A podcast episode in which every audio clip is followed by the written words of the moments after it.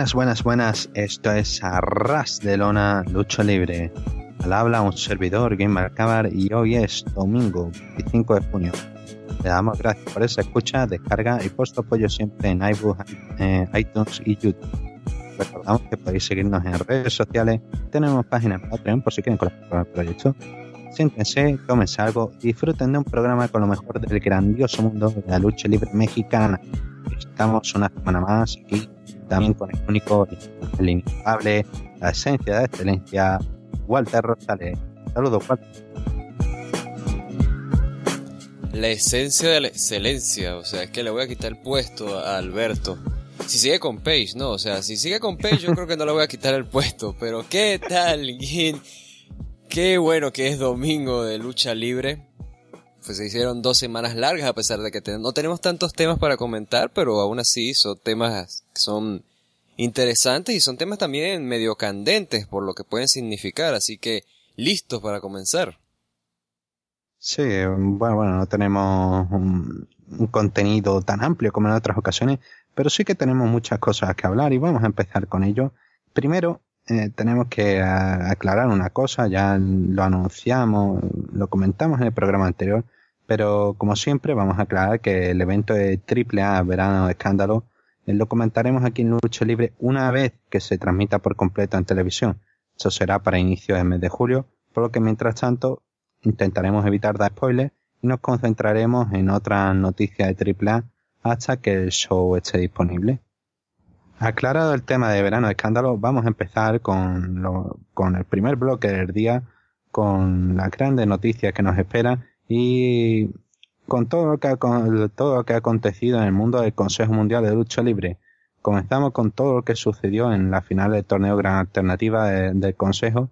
Ya hemos ido comentando poco a poco lo que había pasado en otras ediciones, pero en esta final, que ya se sabía que iba a ser entre Carístico y Sobrano Junior, contra Último Guerrero y Sansón, finalmente eh, Carístico y Soberano se llevaron la victoria. Esta es la primera gran victoria de Soberano en el torneo y la tercera es Carístico.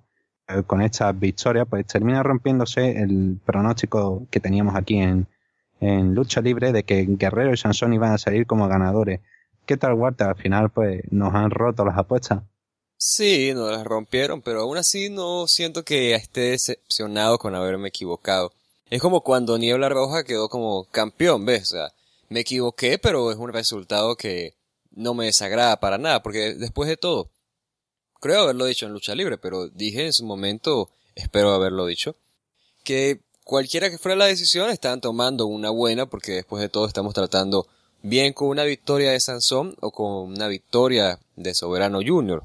En este caso, pues, si hubiera sido Sansón, Creo que hubiera sido más por esa parte de, bueno, ya Soberano Junior tuvo demasiados triunfos, así que vamos a quedarnos con un triunfo aquí para Sansón y Último Guerrero.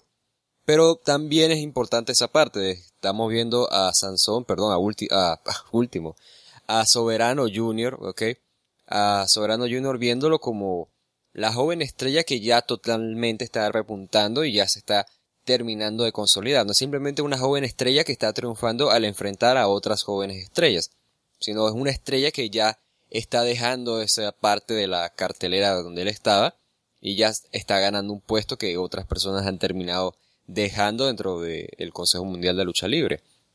Y esto del torneo Gran Alternativa en ocasiones ha funcionado y en otras no.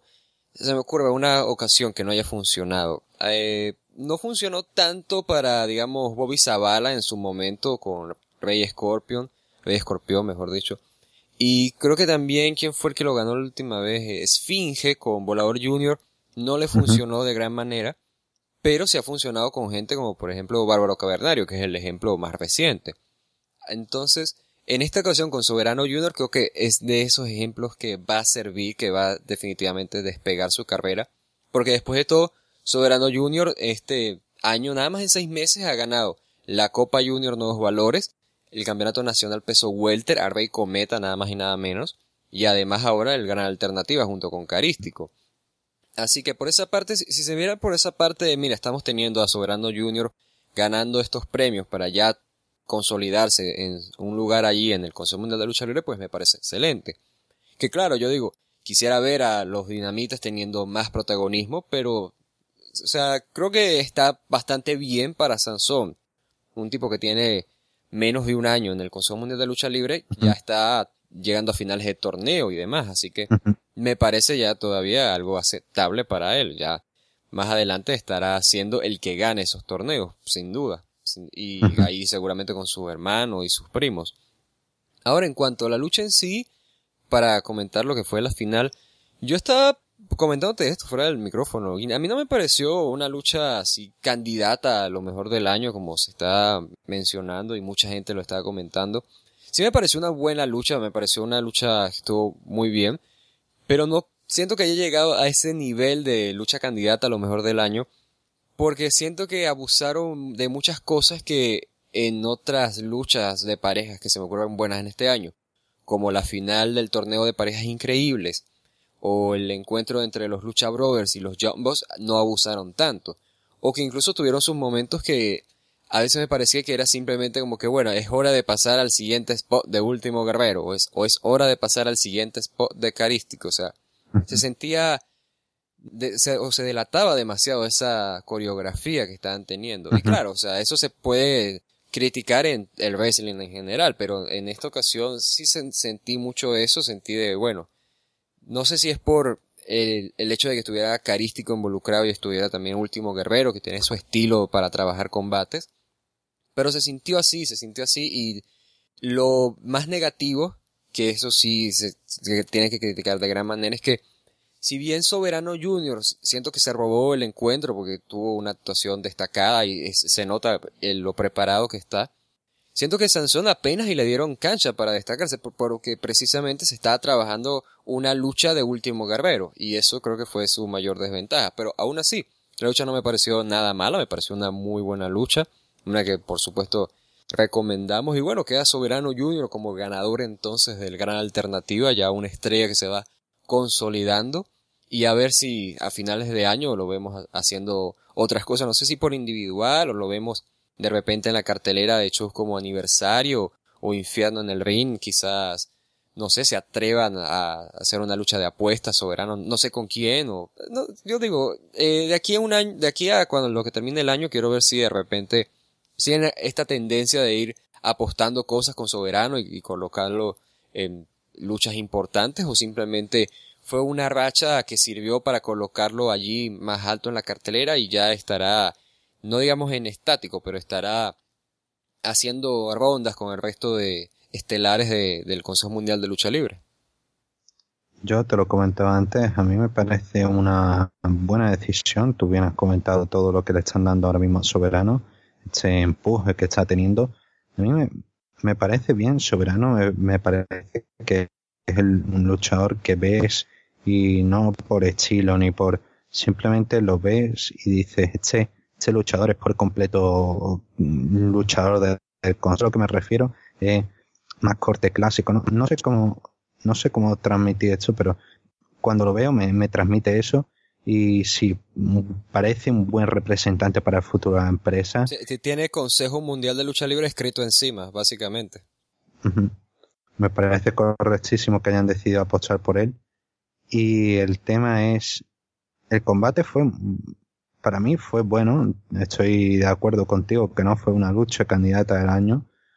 Pero sí que tuvo esos detalles, sobre todo Soberano se lució estoy contigo, quizás con que Sansón necesitó algo más de tiempo, pero los momentos que tuvo estuvo bien, eh, demostró ese, ese talento, ya decimos, esto mm, lo, hemos comentado ¿no? anteriormente, que esto, que Consejo tiene una camada de talento joven con mucho potencial y Sansón pues va bueno, este no ha sido su momento, pero está bien que ha llegado a final y Sí, una lucha entretenida, ya lo has dicho tú, queda recomendada.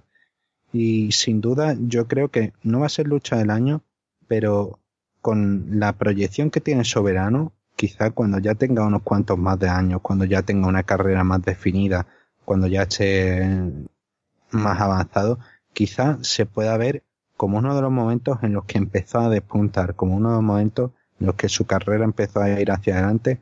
Y sí, no será una lucha para, para recuerdo, pero sí algo para revisar, para ver los comienzos de algo que promete ser muy bueno.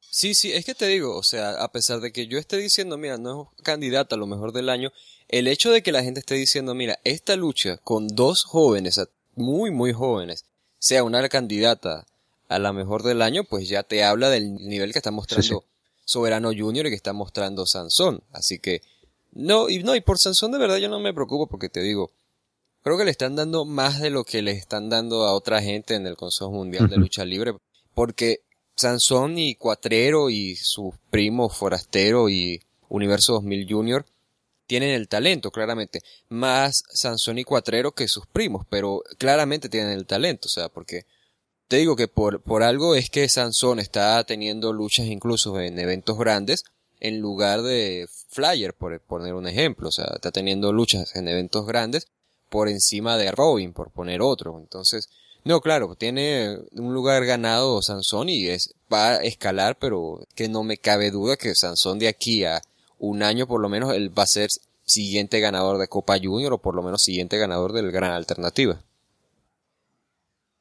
Salimos de un torneo, un gran torneo de consejo para entrar a otro y, es que este viernes 29 eh, de junio, eh, 23 de junio, perdón, eh, se anunció la celebración del torneo por el Campeonato Universal de Consejo. El torneo, hay que recordar que es uno individual, en donde solamente participan campeones de la empresa con el fin de coronar el campeón universal. Eh, esta competición se estará celebrando en tres fechas, dos para determinados finalistas y la última donde se hará la final de mismo. La primera semifinal se realizará el próximo 1 de julio de 2017 y estarán participando los, siguientes luchadores. Volador Junior como campeón mundial de trío, Dragon Lee como campeón mundial peso ligero, Ángel Oro como campeón mundial peso medio, Valiente como campeón mundial de trío, Negro Casas como campeón mundial por pareja, Shocker como campeón mundial por pareja, Luciferno como campeón nacional de trío y Hechicero como campeón mundial histórico de la NWE de peso semipesado. Yo no sé si es algo nada más de este año o qué pasa con el Consejo Mundial de Lucha Libre, que claro, yo, ellos, yo entiendo que tengan muchos torneos y demás, pero siento que es como que no, no puede pasar una semana sin que tengan un torneo realizándose. ¿Ves que entre Gran Alternativa y Copa, Copa y Campeonato Universal, nada más pasó una semana, una semana sin nada de torneo. No, no sé si, si es algo que me guste o que no, pero es algo extraño. También porque el Campeonato Universal no se suele defender por estas fechas, sino ya más adelante, pasando septiembre, entonces algo que también llama la atención, pero en cuanto a esto, en cuanto a esto, pues eh, viendo los campeones, pues tengo interés por ver porque, a ver, estaba pensando, no vamos a tener a Bárbaro Cavernario, por ejemplo, pero vamos a tener a gente quizás como Soberano Junior, ahora que es campeón nacional peso welter, Vamos a tener a Niebla Roja, que es ahora campeón mundial semipesado, y también vamos a tener a Marco Corleone, que es un campeón mundial peso pesado. Entonces vamos a tener nuevos nombres que me llaman la atención ver en el torneo. Y de esta semifinal en particular, estaba pensando muy seriamente esto, porque viendo, viendo la lista, o sea, a ver, ¿quién puede de aquí salir como finalista? Y mira, descartando gente, o sea, descarté primero a Valiente porque la ganó el año pasado, descarté a Dragon Lee porque no viene una historia que vaya a justificar su presencia allí en, la final, porque para esto suelen trabajar una historia para la final, ¿no? Que sean rivales. Para Volador Junior tampoco lo veo porque no está en una historia así. Choker y Negro Casas mucho menos y Luciferno tampoco. Entonces me quedé con Hechicero y Ángel de Oro. Y Hechicero, de nuevo, no está en una historia, eh, en una realidad actualmente dentro del Consejo Mundial de Lucha Libre. Y en cambio Ángel de Oro, de repente alguien me dirá, bueno, Ángel de Oro no tiene ninguna realidad, pero sí que la tiene, porque Ángel de Oro está con esta también realidad involucrada ahí con lo de Niebla Roja. Entonces bien puede ser que veamos quizás una final, estoy soñando quizás con, con este buqueo, pero imagina que en la otra semifinal, la otra llave del bloque B, tengamos a Niebla Roja y Último Guerrero. Y ahí avance Último Guerrero por trampa o algo así. Y tenemos entonces en la final Ángel de Oro en contra de Último Guerrero. La venganza de Ángel de Oro ahí por, contra, por su hermano, ¿me entiendes? O sea, ahí, ahí yo veo relación y además teniendo en cuenta la subida que está teniendo Ángel de Oro, porque viene también, esto, él es un nuevo campeón también, o sea, si te pones a ver, porque viene, bueno, ya, ya había estado, que tenía un campeonato nacional, pero aquí entra ahora como campeón mundial peso medio. Entonces, ver a Ángel de Oro ascender allí hasta, hasta la final, por lo menos, de un campeonato universal, pues lo veo bastante factible por ese mismo ascenso que ha tenido. Y yo, yo he dicho aquí que Ángel de Oro nunca me había parecido un talento que pudiese convertirse en una gran estrella, siempre me parecía así de bueno, es un buen luchador, lo hace, hace bien su trabajo, pero nunca me parecía así de bueno como otras personas. Pero el año pasado me está callando la boca y me alegré bastante por eso mismo. Ves que sus presentaciones en Reign of Honor, para muchos fanáticos de Reign of Honor fue el mejor mexicano que fue a, a la empresa. Y obviamente por el hecho de que le hayan dado el campeonato mundial fue por algo, fue un ascenso de bueno, ahora pasas a este campeonato y te estamos considerando en un nivel más alto. Y sí, lo veo como un posible finalista. Y si no, eh, siendo realista, posiblemente quizás un Dragon Lee o Volador Jr. por el hecho de tener una buena lucha una lucha de, de relevancia ahí en, en la final del campeonato universal. Pero digo, tengo que mencionar el nombre de Hechicero porque soy fan de Hechicero y porque seguramente si no lo menciono alguien me, me dirá, no sé si en, en comentarios o me mandarán mensaje que por qué no lo mencioné, pero sí, o sea, por supuesto, me encantaría Hechicero, pero siendo realista, viendo las historias actuales, yo apuesto por Ángel de Oro y no, no me, no me molestaría que ganara el campeonato también, pero sí, eso sí lo veo quizás un poco más lejano, solo un poco. Sí, yo también te iba a decir que mi opción era Ángel de Oro. Eh, ese 2016, como tú has comentado, ha sido muy bueno para él. Un año muy dulce en el que ha mejorado mucho y sus esfuerzos se han visto recompensados.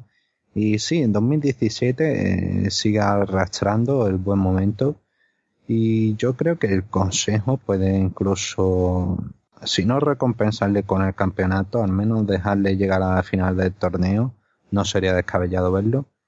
Y sí, la otra opción que te iba a decir antes de que la descartaras al principio era Dragon League.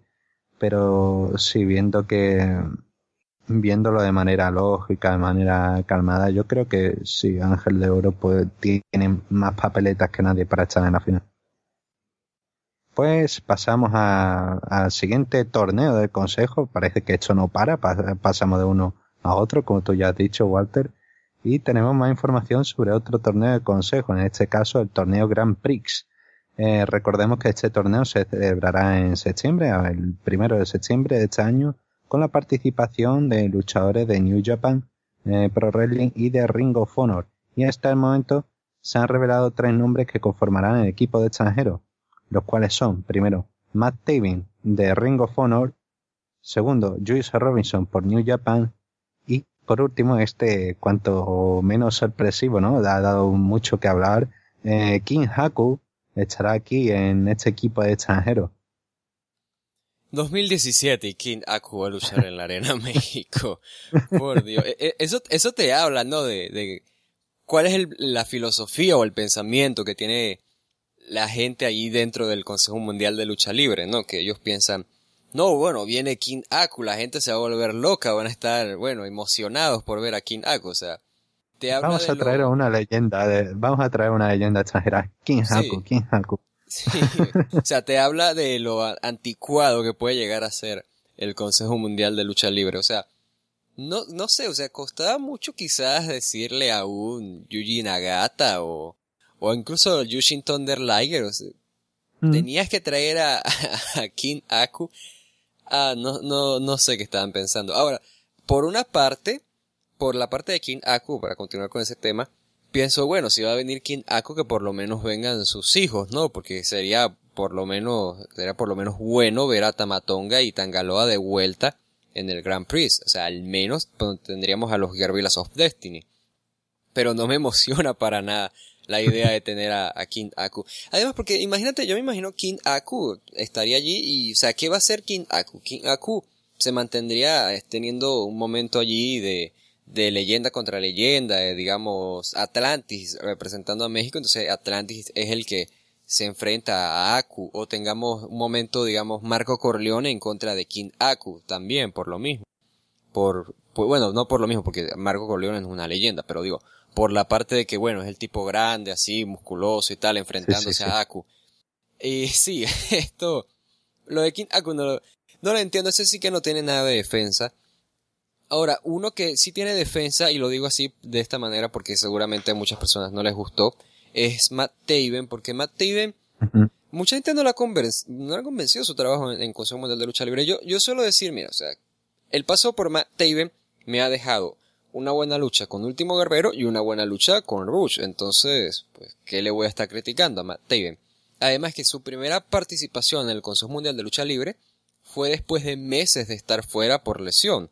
Y el hecho de que tu regreso al ring sea en el Consejo Mundial de Lucha Libre con un, calendario como el que ellos tienen ahí por dos semanas que duró, pero tuvo ese calendario, lo vivió y estuvo frente a un público diferente y demás, pues le tengo por lo menos ese cierto respeto de, oye, mira, no lo voy a juzgar tanto a Matt Taven, que se puede juzgar ya fuera Consejo Mundial de Lucha Libre su trabajo, su labor, lo que sea, pero para efectos de esto, pues creo que tiene sentido. Después de todo, esta realidad laguneros con The Kingdom se mantiene por alguna razón, pero se mantiene. Supongo que Último Guerrero es fan de Taven o, o bueno, no sé qué tan fan sea de Taven, porque ves que cuando entrevistaron a Último Guerrero, después que anunciaron a Taven y a Aku, porque Robinson fue el último que anunciaron, Último Guerrero dijo algo así como que, no, que voy a luchar en Ring of Honor, en, el pay-per-view de Best in the World.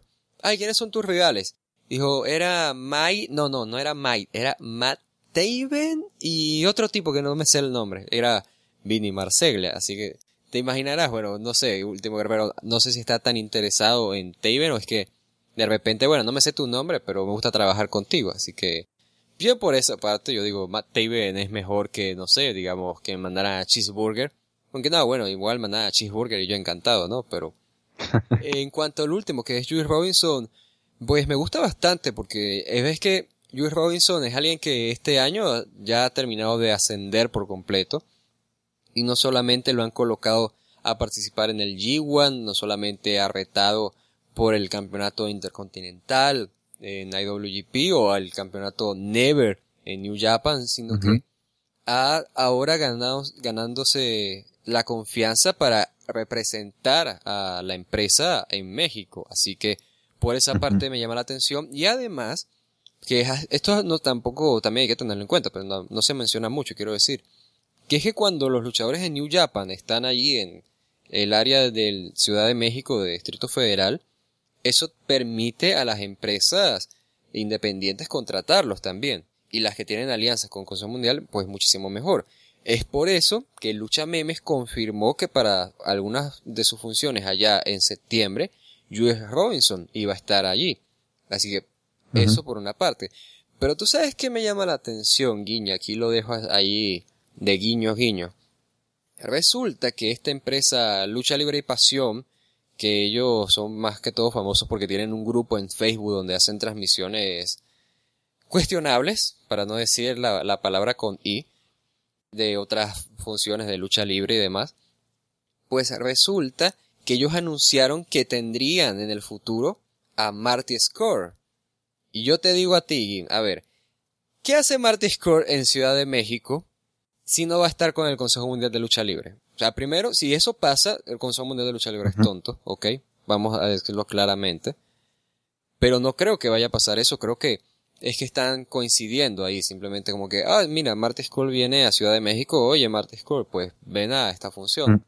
Ah, sí, con gusto, y ahí se pata, pero todavía Consejo Mundial no ha anunciado a Marte Score, que me encantaría, te digo, si anuncian a Marte Score, sería buenísimo porque está, estás garantizando que va a ir un ex campeón de la televisión a representar a Reign of Honor en el Consejo Mundial de Lucha Libre, ya, por lo menos, claro, Matt Taven también es un ex campeón de la televisión, pero quiero decir, el hecho de que mandes a dos ex campeones, dos tipos que han estado encabezando eventos grandes y demás, pues al menos te habla de que Ring of Honor no se toma esto a la ligera y está mandando gente que sabe que puede representarlos bien, así que ahí encantado con, hasta el momento, con los nombres que suenan, con los nombres que tenemos, excepto por King Ako.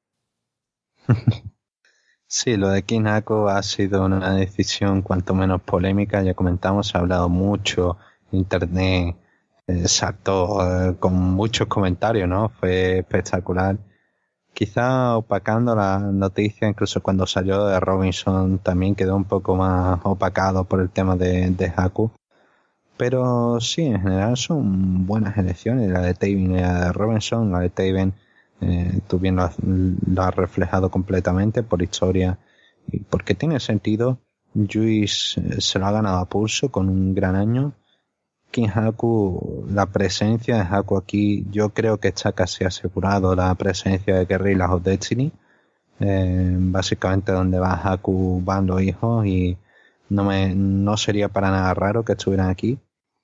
Y sí, lo de Marty Skull sería ya, sería muy bueno, sería poner la guinda en el pastel, un pastel que bueno tiene aquí en Haku, pero eh, que simplemente viene, sigue siendo, creo que Haku me tiene, me, me crea conflicto, un conflicto, ¿no? Por un lado, está bien, está bien el, ver, el verle ahí y tener un momento más, pero por otro lado, va a echar eso, un momento, no, no va a ser nada relevante, no va a ser nada que a lo mejor sí, a lo mejor me calla, me calla la boca y es relevante para la lucha, pero va a estar seguramente al 98% seguro que va a ser simplemente un mero momento, unos instantes en el ring y para casa. Y sí, me hubiese gustado que hubiesen usado ese puesto para Liger, por ejemplo. Tú, tú lo has comentado, Liger ha tenido, ha estado mucho tiempo en Japón y sí, que, qué demonio, hubiese estado perfecto verlo aquí, que bueno, todavía quedan más, más nombres por revelar y todavía no podemos dar, no podemos decir que esto haya terminado. Y bueno, seguiremos informando conforme se anuncien más participantes. Y bueno, con esto pues cerramos, concluimos el bloque de consejos y pasamos al de AAA que aunque no podemos hablar de verano escándalo como ya hemos comentado al principio, pero curiosamente nos toca hablar del evento de Triple Manía 25. Y es que, según los reportes que se han dado por los, periodistas Dave Mercer y Leonardo Riaño, el evento de Triple A estaría pensándose cambiar la fecha, eh, debería cambiar la fecha que ahora mismo está estipulada del, del 28 de agosto al 27 de agosto por coincidir en el mismo día de la pelea entre Conor McGregor y Floyd Mayweather. Eh, sobre esto, Ambos reportaron que la empresa estaba haciendo esfuerzos para el cambio de fecha, pero que aún no se ha anunciado de manera oficial, y Riaño además reveló que AAA estaría en acuerdo con la cadena Televisa para transmitir eventos de señal abierta, incluso si el evento se realiza en el día de la pelea, se buscaría transmitir Triple Manía antes de que diera inicio ese combate. ¿Qué te parece todo esto, Walter? Porque a mí es una situación que la entiendo, pero no sé, resulta curiosa. Una cosa nada más corregir muy rápido, que es que el evento de Triple Manía y la pelea es el 26 de agosto, no el 28. Entonces tendrían que adelantar un día, no retrasar. Pero esto yo te digo que cuando se anunció esto de la pelea de Floyd Mayweather con Conor McGregor, no lo había pensado porque no recordaba la fecha de Triple Manía 25. Y claro, cuando llegan y comentan esto de que es el mismo día y demás, yo pienso, oh Dios, o sea, pobre triple manía, porque véanlo por esta parte, eh, véanlo por la parte de que México es un país que es muy fanático del boxeo. Y los números de audiencia en las peleas de boxeo de Floyd Mayweather es un número alto, o sea, Mayweather está over en México. McGregor no, pero Mayweather es una estrella. Ya dije, sí, es que me confundo. Mayweather está over. McGregor, no, sí. Entonces Floyd está over en México, claramente. Y en esa, en, este supuesto, porque imagínate este supuesto, no tiene Triple A que ha promocionado esta lucha desde hace un año y ha ido jurándote que sí se va a suceder en la de Dr. Barner Jr. con Psycho Clown y hasta se muestra en la firma del contrato y te la repiten y te la repiten en televisión y te garantizan que va a ser así y te muestran incluso mira que ya tenemos la preventa, está casi llena la arena, o sea, tienes, vas a tener que ver el evento desde la última fila para poder verlo, tú no te lo quieres perder. Y han ido promocionando eso al máximo. Y resulta que ese mismo día van a, pelear Floyd Mayweather. O sea, el problema ahí es por el hacer ruido, porque AAA o y aprovecha Triple Manía al igual que muchas otras empresas utilizan sus eventos grandes. como una puerta para la entrada de grandes ingresos. Y realmente Triple Manía 24 fue un éxito económico para AAA. Y este año se preveía que Triple Manía 25 pudiera ser la primera vez que AAA generara un millón de dólares en ingresos, en ingresos en general, ¿no? Por las regalías, por la venta de los boletos, por la venta de mercancía, todo. Y obviamente porque de repente digo esa cifra y la gente, ah, triple A con un millón de dólares, o sea, claro, pero ese millón de dólares va a ser en ganancias que se van a tener que invertir en otras cosas, no es como que gana un millón de dólares y le sobra, ¿no? Entonces, claro, aquí se ven bastante afectados por ese mismo tema, por el hecho de que no van a poder hacer el ruido que ellos, ellos querían. Porque realmente la gente no va a estar pendiente de si Psycho Clown o Dr. Wagner Jr. pierden la máscara. Van a estar pendientes es si Conor McGregor le gana a Floyd Mayweather o si Mayweather le calla la boca a McGregor. Van a estar pendientes de eso porque eso es algo que se ha sabido vender. Imagínate, WWE los muestra en televisión como ahora ha propuesto Triple H. O sea, que va a ser un, un homicidio para el evento de Triple Manía. Así que un cambio de fecha yo personalmente pienso que sí. O sea, es lo más obvio, es lo más lógico y es lo más sano. O sea, pero el problema de esto es que AAA no ha dicho nada. Y AAA debió haberlo dicho, debió haber dicho, hey, mira, a ver, sí vamos a cambiar la fecha, estamos a unos meses nada más, así que sí va a ser un día, no se preocupen, y vamos a transmitir el evento en señal abierta por este canal, porque Televisa tendría que permitirles el uso de un canal, digamos, unas, unas de sus señales, por ejemplo, estaban diciendo Canal 5, TDN o las estrellas, no estoy seguro. Entonces, tendrían que permitirles el uso de, de una de sus señales.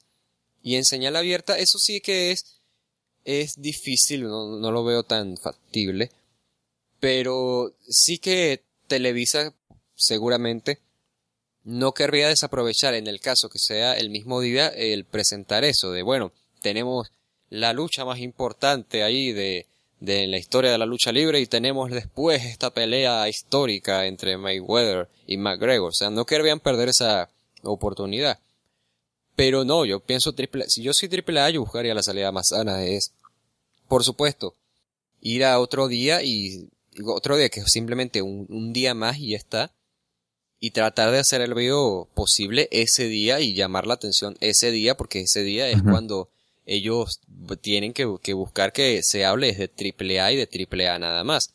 Así que sí, e, eso es, eso es en un mundo ideal, en el mundo perfecto al que nos lleva la alfombra mágica, pero en este caso es lo que repito, triple A no ha dicho nada y si realmente se va a hacer el cambio y se va a hacer esto de que se va a transmitir, pues temo que triple A cometa el error que ya ha cometido antes de anunciarlo demasiado tarde, incluso a la semana o a los días de que se haga el evento, porque se ha visto el caso, o sea, cuando, por ejemplo, sucede con, los las, transmisiones en vivo de, eventos grandes de AAA, cuando solían hacer esto de las transmisiones en iPay-Per-View, hubo momentos que lo anunciaban un día antes y era como que bueno, o sea, no puedes esperar que de verdad haya gente así tan interesada en AAA que, ¿qué? O sea, mañana, e-, héroes inmortales, no, o sea, tengo que sacar mi tarjeta de crédito para pagar eso. O sea, no, o sea, no puedes esperar eso.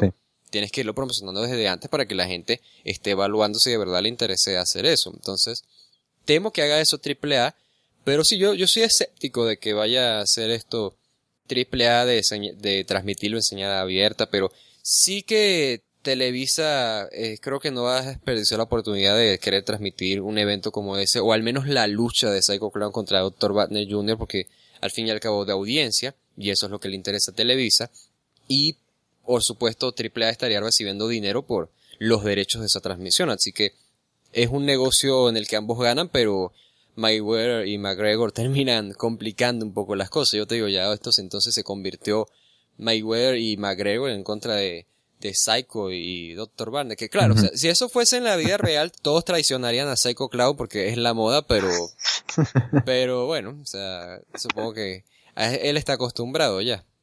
Mm.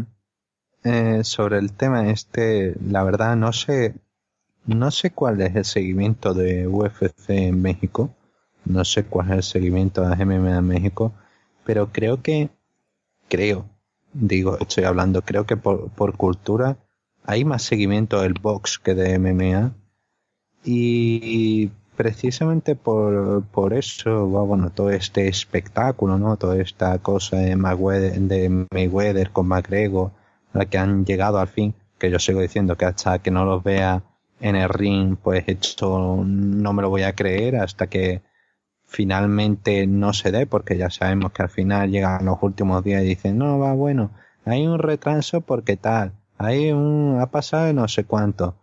No sería la primera vez en la historia que sucede. Y sí, yo cuando se anunció la fecha dije, uy, un momento, ahí había algo, ahí había un evento. El evento era precisamente Triple Manía. Eh, no sé, soy de tu misma opinión. Soy, uh, completamente todo lo que has dicho. Y no sé si merece la pena realmente quitarlo simplemente por la lucha. Quizás tú lo has explicado perfectamente. Televisa le convendría mejor aprovechar y tener el tirón, pero no se sabe. Hay muchos muchos factores aquí en juego y ya veremos cómo AAA eh, juega sus cartas, cómo valora la situación. Pero vaya, tiene un enemigo y a la vez un potencial aliado en esta transmisión y tienen que saber jugar todo lo que tienen de manera muy inteligente. Si lo hacen pueden salir incluso más beneficiados de un evento que eso tú, bien lo has comentado. Eh, tenía unas muy buenas previsiones de venta, de, de ganancias. Así que va bueno, veremos si finalmente dan ese anuncio oficial y si finalmente la directiva de AAA se lanza a cambiar el evento de fecha. Sobre UFC en México, yo te digo, ya van por la cuarta vez que se presentan en México, van a ir por la quinta. Y la primera vez que se presentaron, que fue con esto de Caín Velázquez, con, con ¿cómo se llama? Eh, Fabricio Verdum, fue lleno en la Arena Ciudad de México, la misma arena en la que se va a presentar Triple Manía 25. Pero el, o sea, el factor de las MMA no es tan importante aquí. El factor McGregor no es tan importante porque McGregor, que yo sepa, nunca ha peleado en México y él realmente no está o era allí en México. La gente le interesa es Mayweather porque Mayweather ahí es la estrella. Yo te digo, cuando yo fui allá, eh, me acuerdo estaba cerca de las peleas de entre Mayweather y Canelo Álvarez. Y claro, o sea, está Canelo Álvarez, el mexicano, y además eso lo entiendo. Pero es que había publicidad por todos lados. O sea, a la gente le interesaba ver la pelea porque Mayweather es un draw en México. Y se entiende por esa cultura del boxeo. Entonces, claramente, tú pones a elegir al público en general en México. Mira, ¿qué prefieres ver?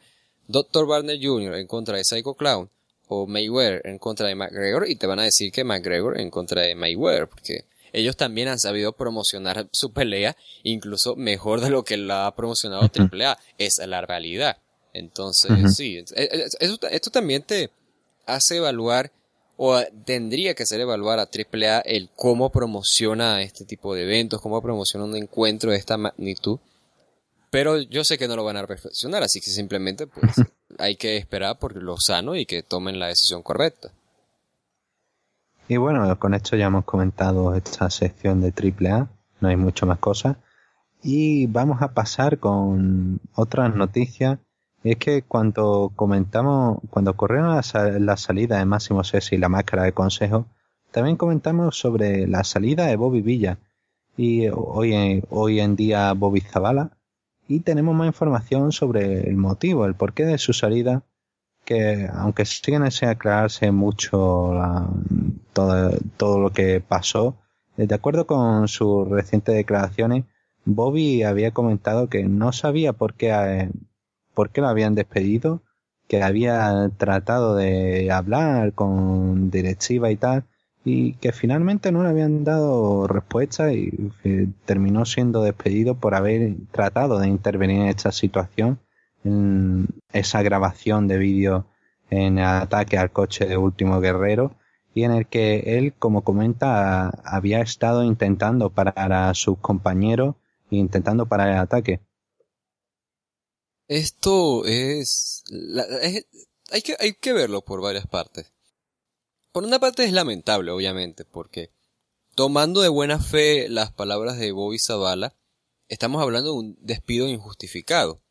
No sé cómo son las leyes laborales en México, pero sí, sí he llegado a escuchar que en, en México es difícil el tema de, un despido, pero aquí está primero suspendido Bobby Zavala y después simplemente fuera de la empresa tal cual. Entonces, no sé si es por un tema de contrato o qué, pero la forma en la que sale Bobby Zavala, si es así, tomándolo de buena fe todas sus palabras, es obviamente injustificado y te revela también el mal manejo que tuvo el Consejo Mundial de Lucha Libre de esta situación, porque ya habíamos comentado, ¿no? De, de Máximo y de la máscara.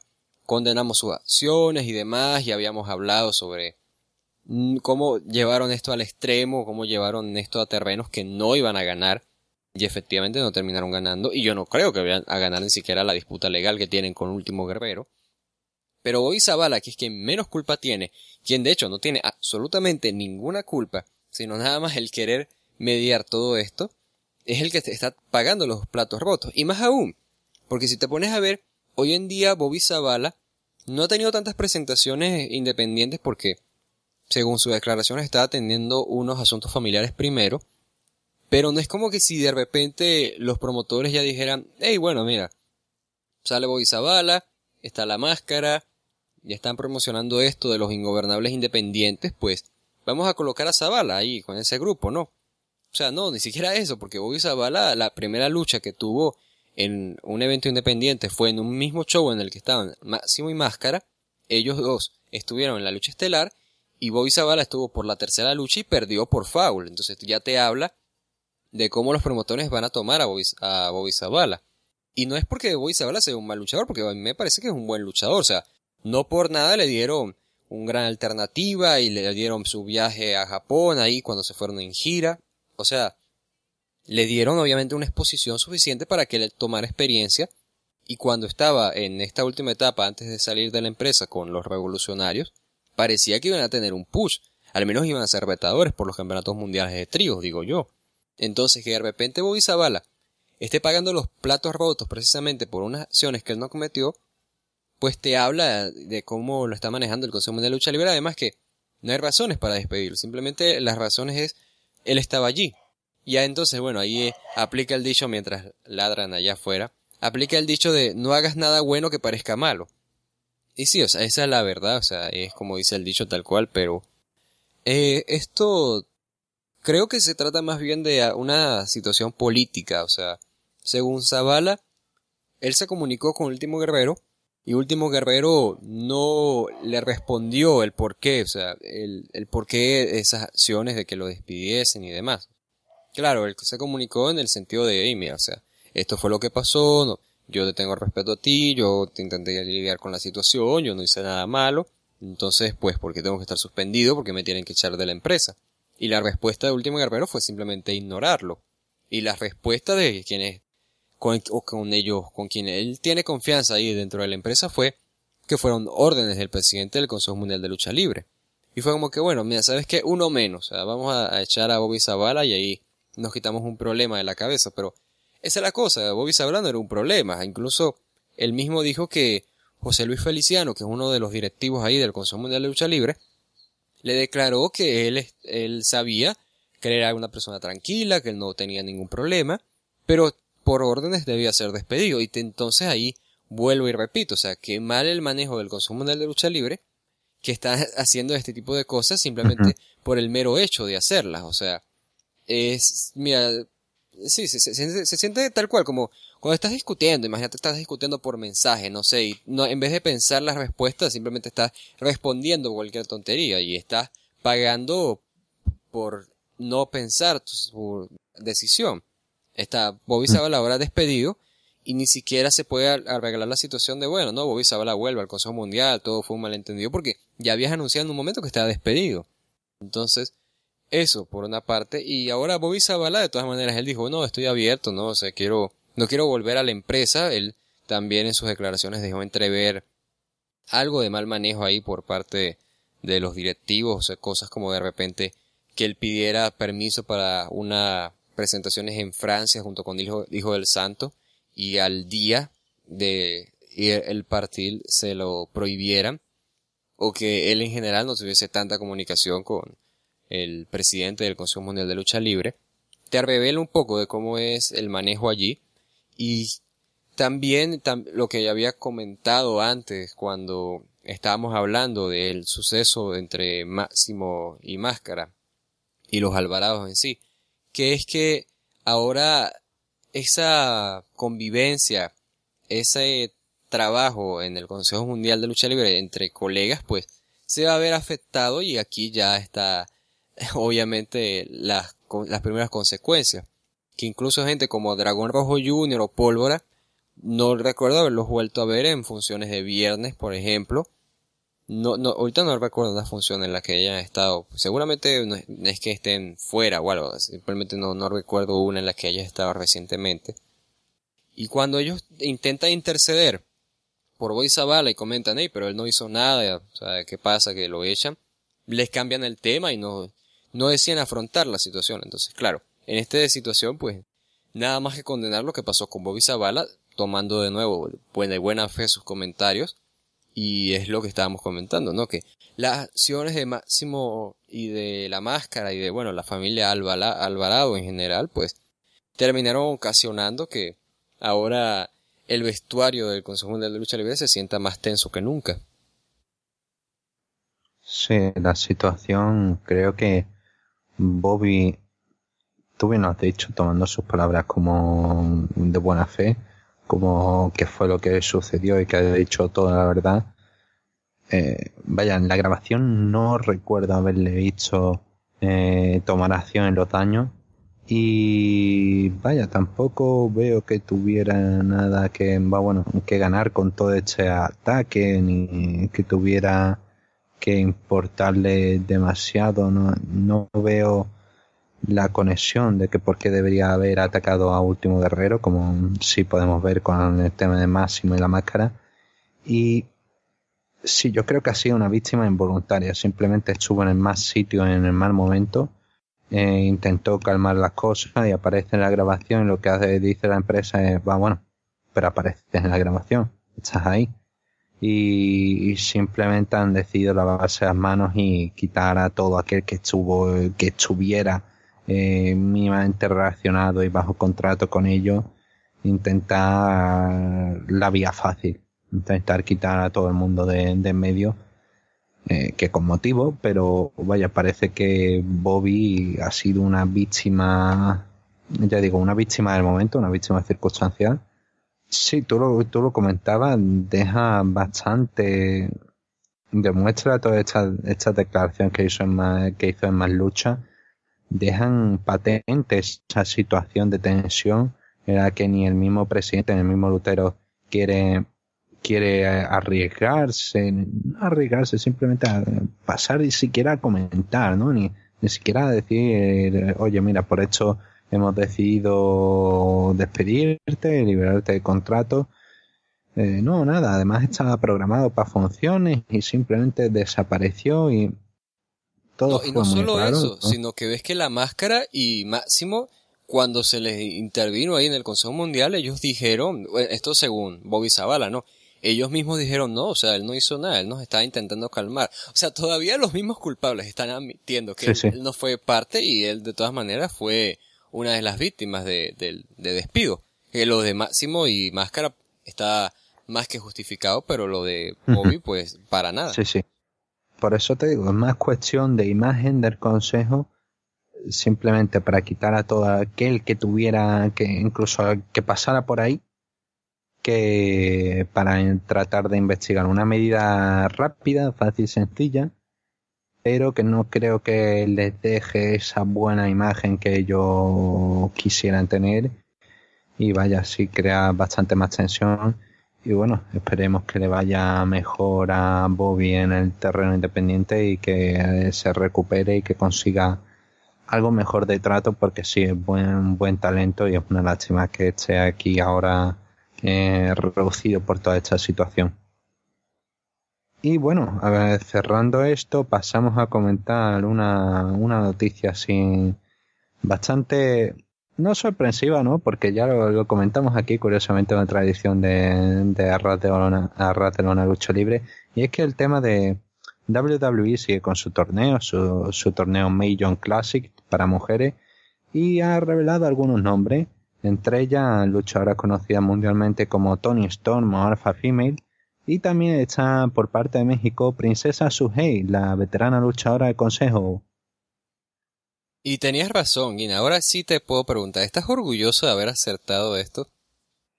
Eh, en esta ocasión sí, porque tenía, tenía la idea de que WWE quería contar con alguien veterano.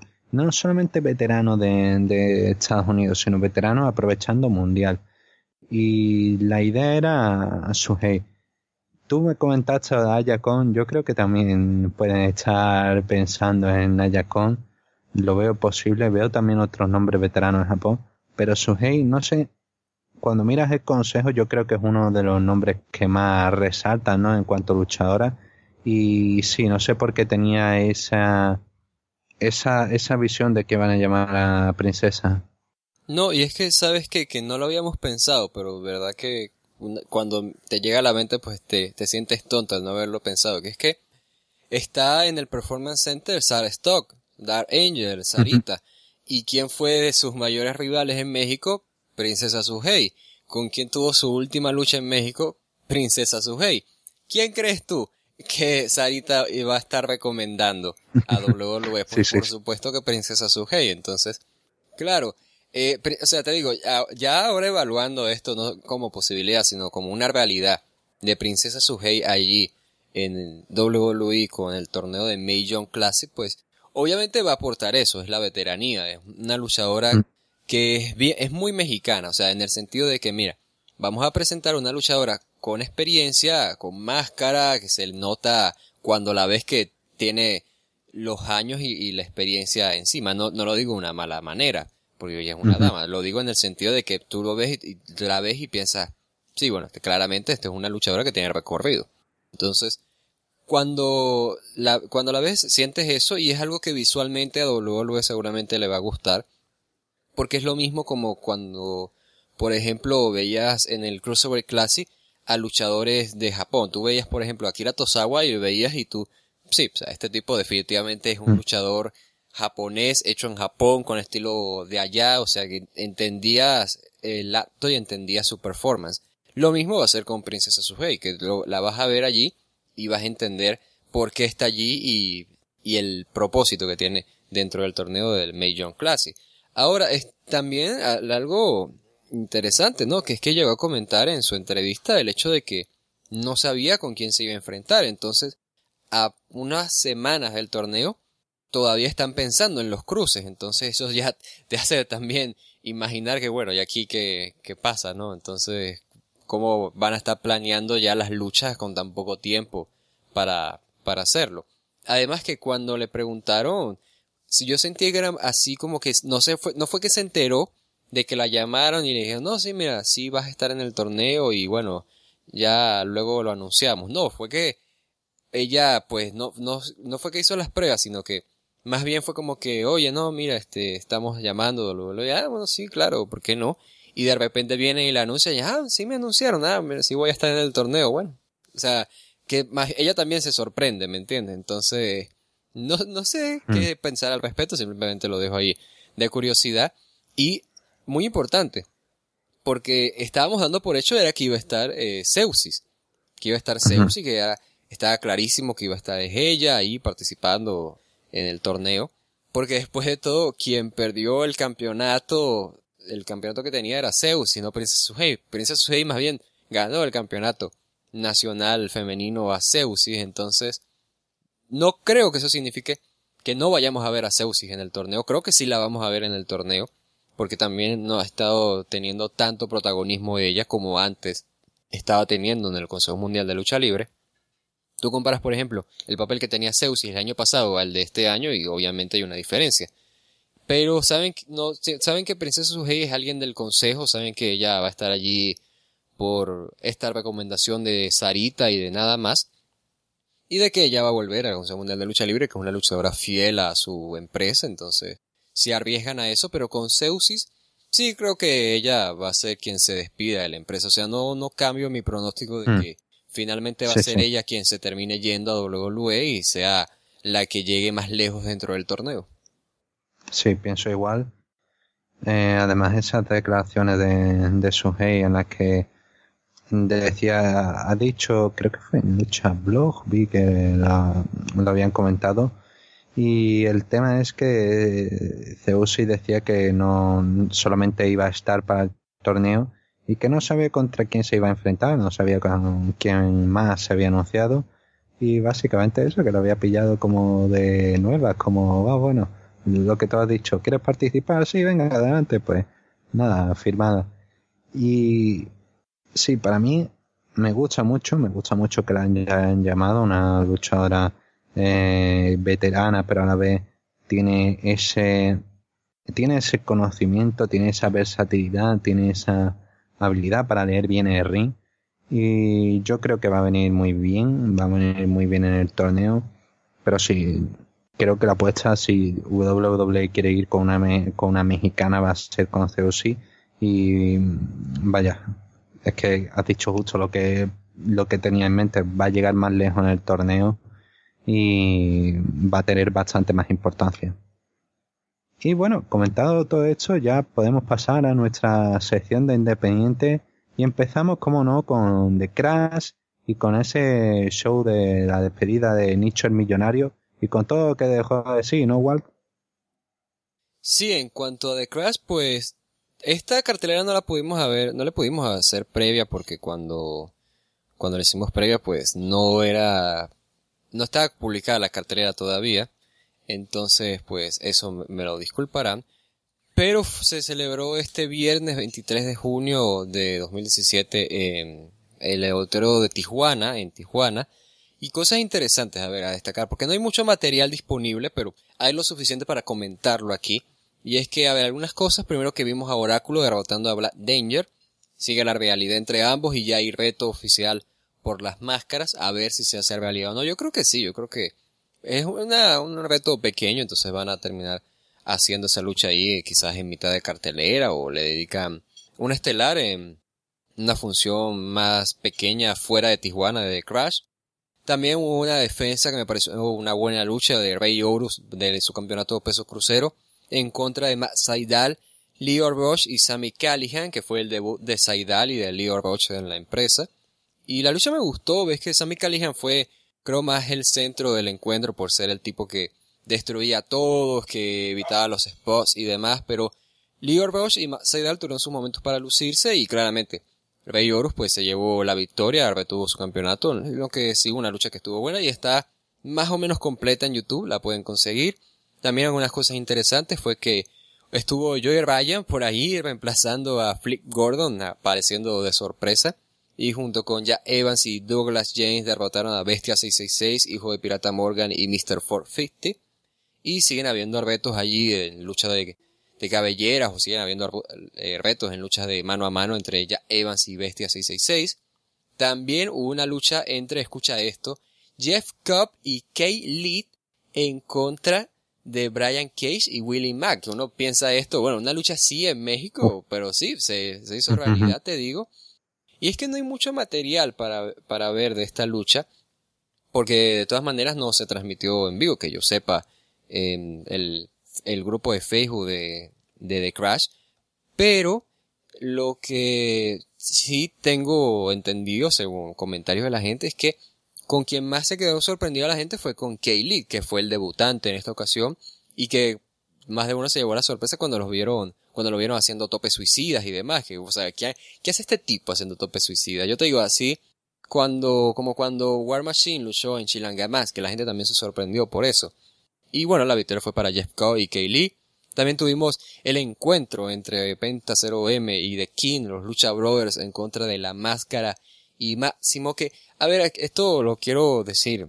Eh, Máximo habíamos dicho que su nombre era Máximo Ken, pero ahora resulta que no se llama así, ahora se llama Máximo, pero sin la A. O sea, en vez de una A hay un mm. guion. Máximo. Entonces, Máximo, sí, eh, no, no sé qué pasa con Máximo, va a estar perdiendo vocales el pobrecillo. Entonces, sí, ¿qué te puedo decir?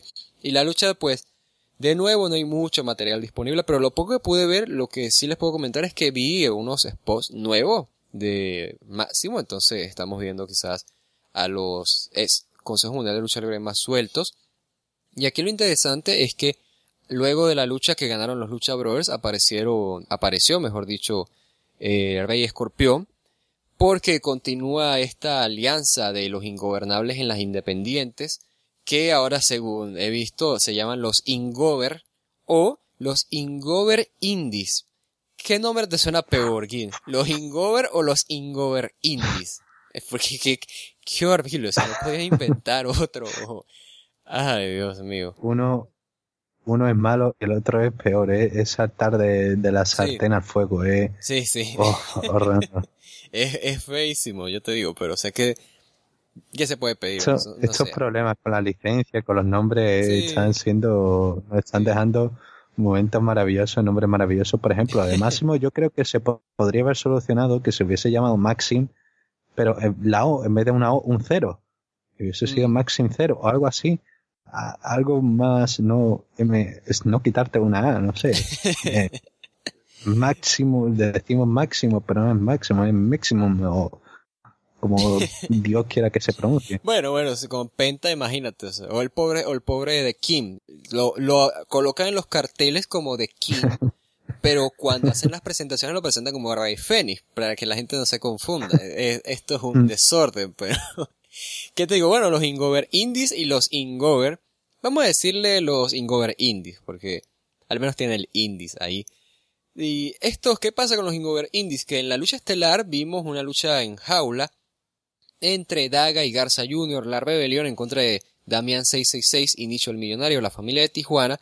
Y como era de esperarse, vimos a Nicho el Millonario perdiendo la cabellera porque se retira ahí para hacerse su operación en la rodilla y según dijo estará fuera por ocho meses. Entonces es la despedida de Nicho el Millonario de The Crash y de los cuadriláteros en general. Aunque creo que tiene unas funciones extra, pero en, en independientes pequeñas.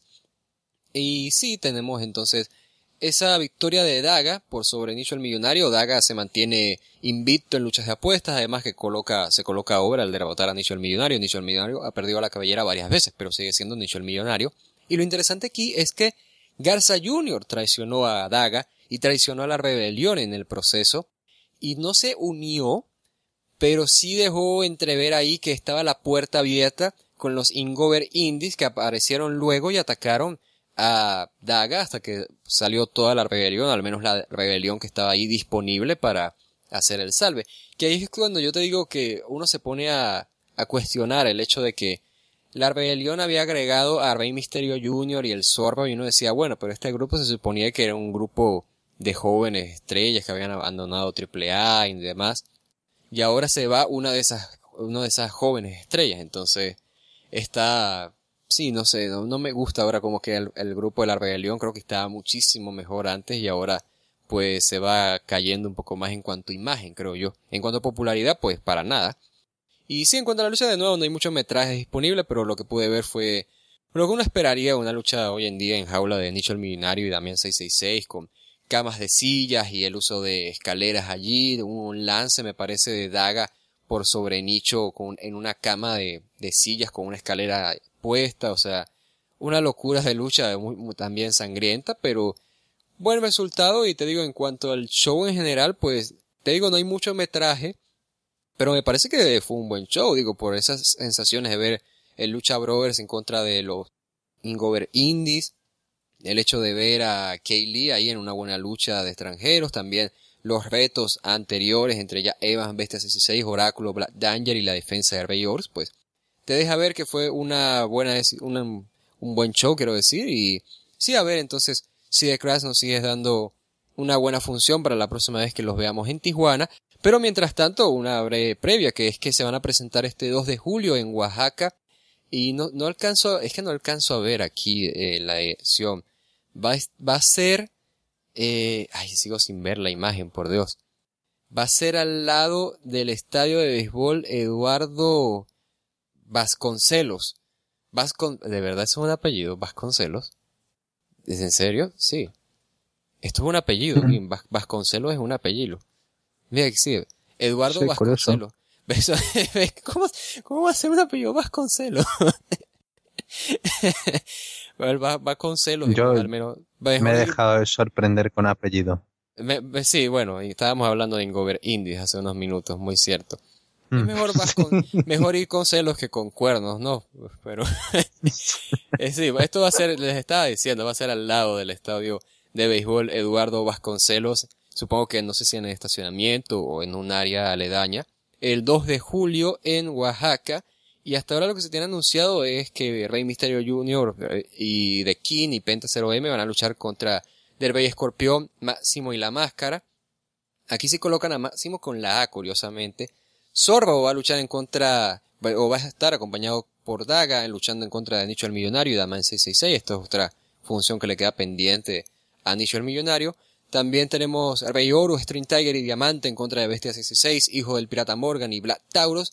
Y Séptimo Dragón en contra de Drastic Boy en el regreso de Drastic Boy a The Crash. Así que ahí está, The Crash esperando entonces que publiquen la cartelera de su próximo show en, en, Tijuana y mientras pues tenemos esa función en, en Oaxaca. Ahí queda todas las novedades sobre Crash y tenemos noticias, tenemos actualidad, tenemos cosas que han pasado en Lucha Memes, ¿no, Walter? De Lucha Memes, de nuevo tenemos el problema de que no hay material disponible. Ay, la gente se acostumbró a oírme decir eso.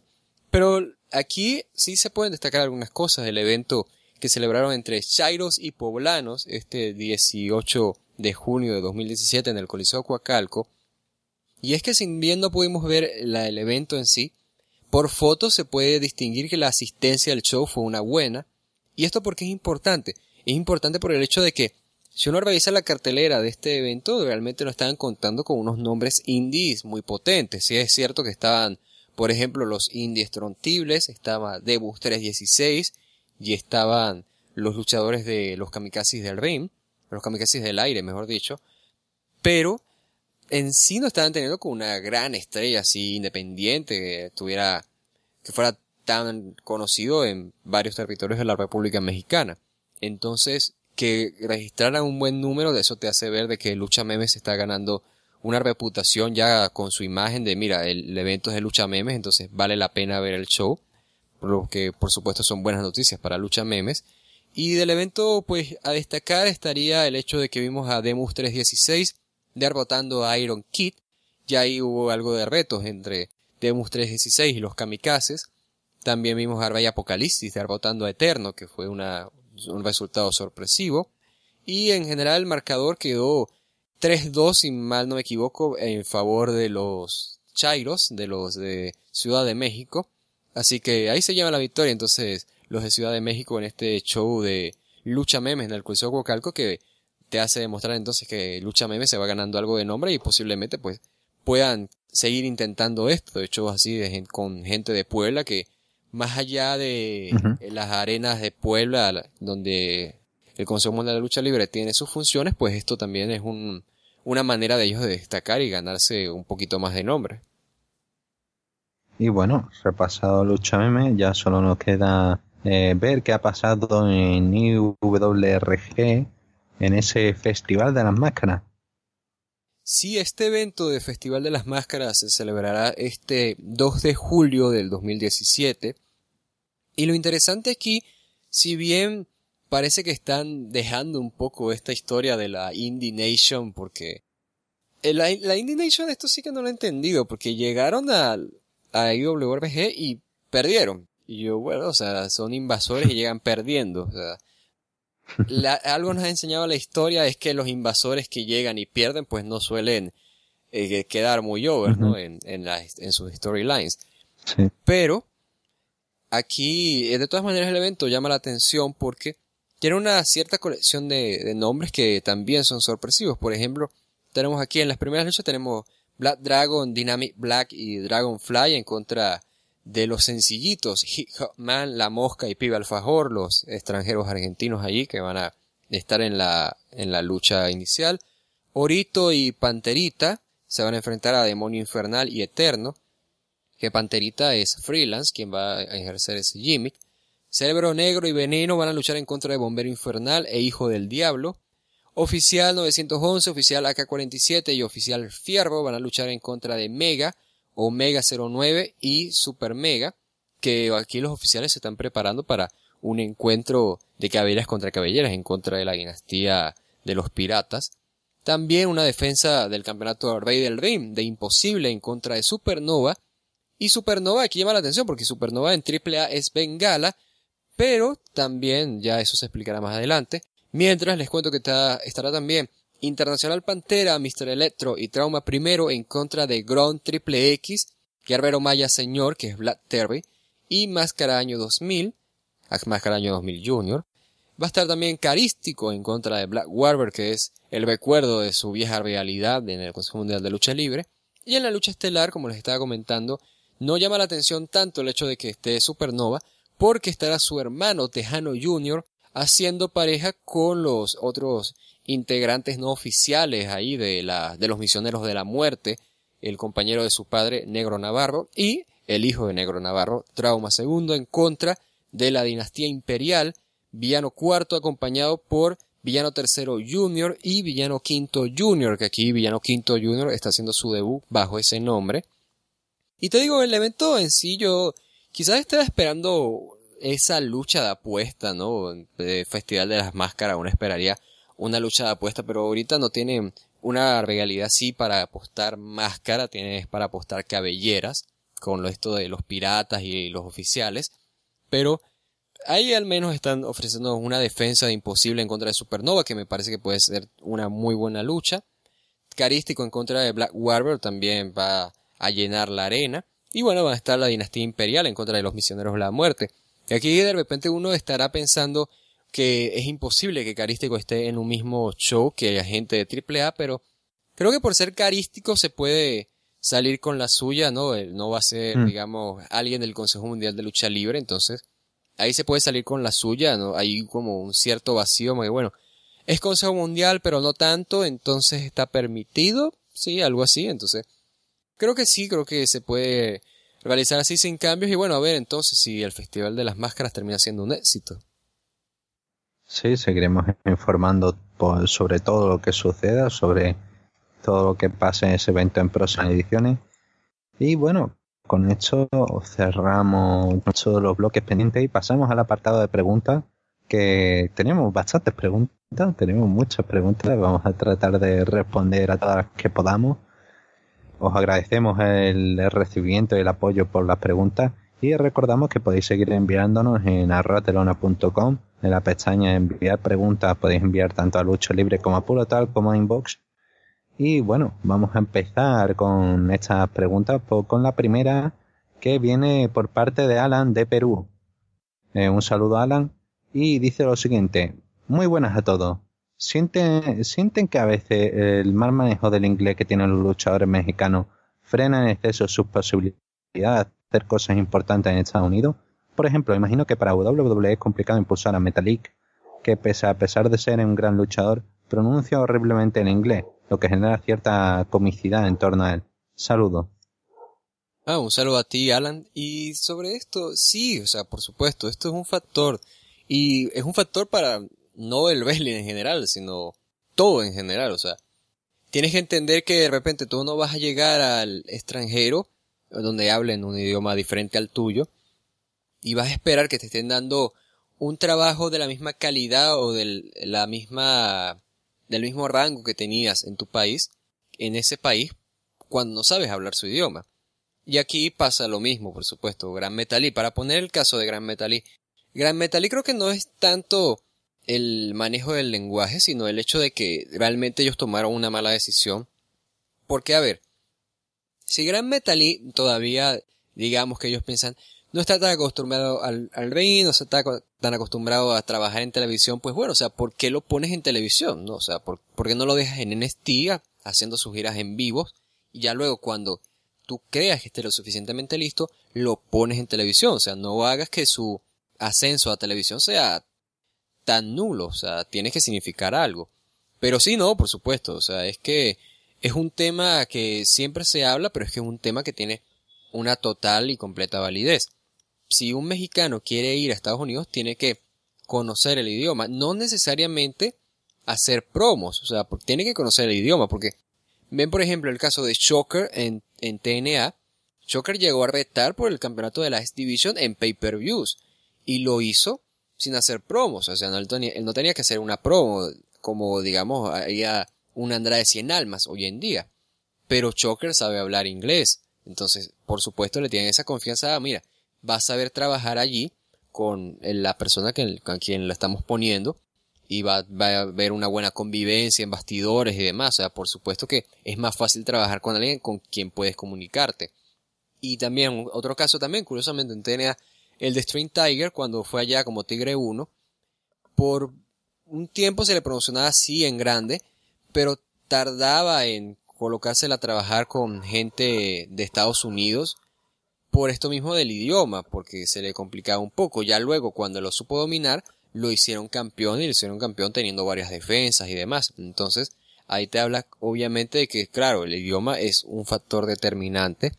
Y yo por, por Metalí, pues nada más decir que ojalá lo hubiesen aprovechado mejor, pero claro, él estará mejorando su inglés. O sea, eh, no creo que el inglés en Metalí sea el factor determinante de que se esté frenando su, su crecimiento, pero no, por supuesto, el, el manejo del idioma es algo eh, indispensable. Vital incluso. Ahora mismo el inglés es el idioma, bueno, ahí, ahí, ahí está con el chino, el idioma más hablado del mundo. Y sí, el tema es que si quieres triunfar en, Estados Unidos es indispensable el inglés, pero no solamente para mexicanos, sino también para eh, gente europea, japonesa. Eh, mira a Black, Leicester Black que es holandés y ahí tiene un completo dominio del inglés. Hay gente que van de Japón y han sufrido por tema de idioma. Y por ejemplo, hay, han habido otros casos ¿no? de luchadores en México. Por ejemplo, el, ejemplo más claro lo, lo de sin cara, todo, todo aquello simplemente por, bueno, aparte de otros factores, el manejo de idioma y adaptarse al estilo. Y en ocasiones yo creo que tampoco tanto importa tanto el idioma, ¿no? Mira, mira por ejemplo, a Calisto, Calisto antiguo Samurai de Sol, y con la proyección que tenía y a pesar de saber inglés, eh, no ha conseguido salir de ahí, del estereotipo, salir a hacer algo que sí, va, bueno, ha sido campeón de Estados Unidos, pero no ha conseguido ser esa próxima gran estrella latina, no ha conseguido ser eso que pretendía WWE, todavía sigue en la búsqueda de ello. Eh, a Metalis, por ejemplo, para lo que hace, no, no necesita tanto el inglés. Es alguien que simplemente hace sus combates, hace su, su, su rutina, lo, lo podemos ver ahora mismo en Main Event. Y nada más, no necesita el inglés. Pero va bueno, hay otros factores que están influyendo en, en el buqueo de Metallic. Y sí, no es la mejor situación ahora mismo para él, está siendo muy desaprovechado. Y bueno, esperemos que mejore con el tiempo. Y con esto creo que podemos pasar a la siguiente pregunta. Eh, por parte de tu tocayo Walter, por parte de Walter desde Nueva York. Y nos dice lo siguiente. Hola, mi pregunta es corta. ¿Qué opinan de Bestia 666? ¿Cómo avisoran su futuro en México y eventualmente fuera del país? Bueno, un saludo a mi tocayo allá en, New York. Otra vez, otra vez, yo que te digo, me sorprende en, Nueva York, imagínate. Nos, nos escuchan en los New York, Gin, ¿ves? A ver, de esto, eh, Bestia 666 me parece un buen luchador, me parece un buen talento, pero no creo que si se mantiene como está ahora, vaya a seguir creciendo mucho en México, mucho menos en el extranjero, porque estaba pensando en esto precisamente, y es que Bestia 666 tratemos de compararlo con otros luchadores de indies que lo hagan que lo opaquen, ¿no? O sea, pensemos, de repente tú describes a Bestia 666. Bueno, mira, es un luchador así de sin máscara y es extremo, tiene estos elementos extremos, pero sabe manejar el estilo muy rudo y es así, es muy strong style, pero también tiene un poco de aéreo, o sea, lo manejas por esa parte y a ver, por lo extremo tienes, sí, ok, pero lo opaca Penta. Bueno, por la parte de que maneja el estilo rudo, bueno, lo opaca Daga. Bueno, entonces ahí te quedas sin nada. O sea, te quedas como que, bueno, ¿en qué destaca Bestia 666? Porque tú, por ejemplo, tienes un encuentro, digamos, Bestia 666 en contra de Penta. Ahí tú sabes que la gente se va a ir es más por Penta, porque Penta es quien tiene más carisma. Y esa es la cosa, o sea, creo que Bestia necesita algo que lo haga destacar, porque mira, bastantes podemos criticar a Garza Jr., pero Garza Jr.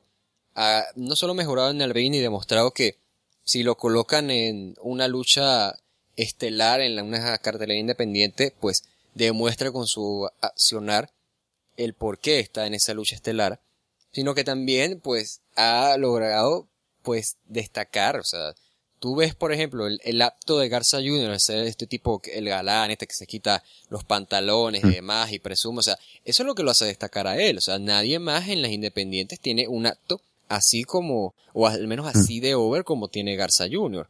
Entonces, Bestia necesita eso, necesita destacar en algo.